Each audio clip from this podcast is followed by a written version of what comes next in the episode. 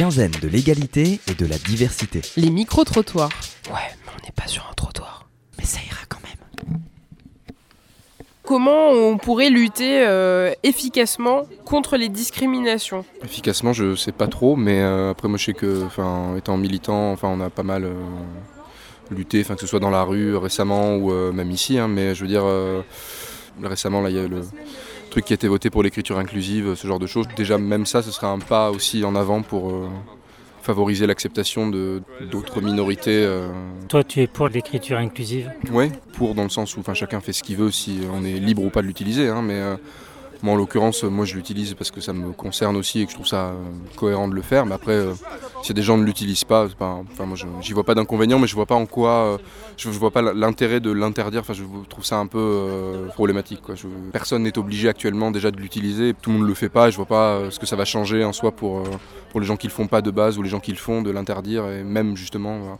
Bloquer peut-être des gens dans certains milieux, même euh, dans l'enseignement euh, au lycée, au collège, c'est ce qui a l'air d'être le plus touché par ça. Je vois pas pourquoi on devrait euh, se priver d'utiliser ça si des enseignants veulent le faire, si des, des étudiants étudiantes veulent le faire. Enfin, je vois pas trop ce qui pose problème. En termes de promotion, donc de groupes d'étudiants qui font les mêmes études, proposer bah, des, des journées d'intégration, des journées de rencontre, parce qu'il n'y en a pas assez et il y a des promos qui sont grandes avec des amphithéâtres où les gens ne se parlent pas, les gens ne se rencontrent pas par timidité, par euh, peut-être manque de temps aussi. Il faut que les gens discutent entre eux et, qu'ils puissent apporter chacun leur vision euh, des choses et briser les clichés, briser ouais, les préjugés et, apporter des, variables, euh, différentes pensées sur les mêmes sujets parce que c'est important, il ne faut pas, qu'il y ait qu'un seul chemin pour, pour chaque formation, chaque chose.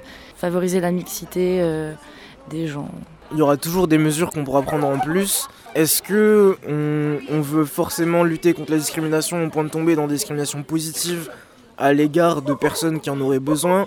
Ou est-ce que euh, on cherche une égalité qui serait vraiment pure au sens du terme de l'égalité Ou on chercherait une équité? Ou dans ce cas-là, oui, il y aurait des discriminations positives et, euh, et d'autres moins, mais ça reste cause de débat dans le sens où euh, quand on veut mettre fin aux discriminations, on n'a pas forcément envie d'en créer, même si c'est des discriminations qui seraient pour une bonne raison et qui favoriseraient donc l'inclusion euh, de, certaines personnes. Ça reste compliqué parfois à mettre en œuvre, je pense. un moyen peut-être de résoudre euh, pas forcément totalement les inégalités ou la discrimination, mais ça serait aussi le contenu des cours en fait.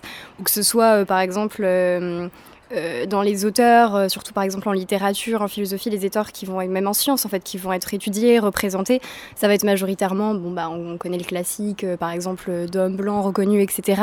Mais on a majoritairement cette représentation-là qui vient aussi en fait mettre une barrière inconsciente, je pense, au fait bah, que par exemple les femmes ou des personnes d'une autre origine que celles représentées dans les cours, bah, en fait vont, vont moins oui se sentir représentées et du coup ça met voilà cette barrière inconsciente de ben je pourrais pas aller jusqu'au bout en fait de mon apprentissage puisque de toute façon je n'aurai pas de valeur euh, puisque c'est d'autres paroles, d'autres études qui sont représentées euh, en masse et euh, on le ressent un peu dans tous les domaines en fait, hein, majoritairement pas que euh, la littérature. euh.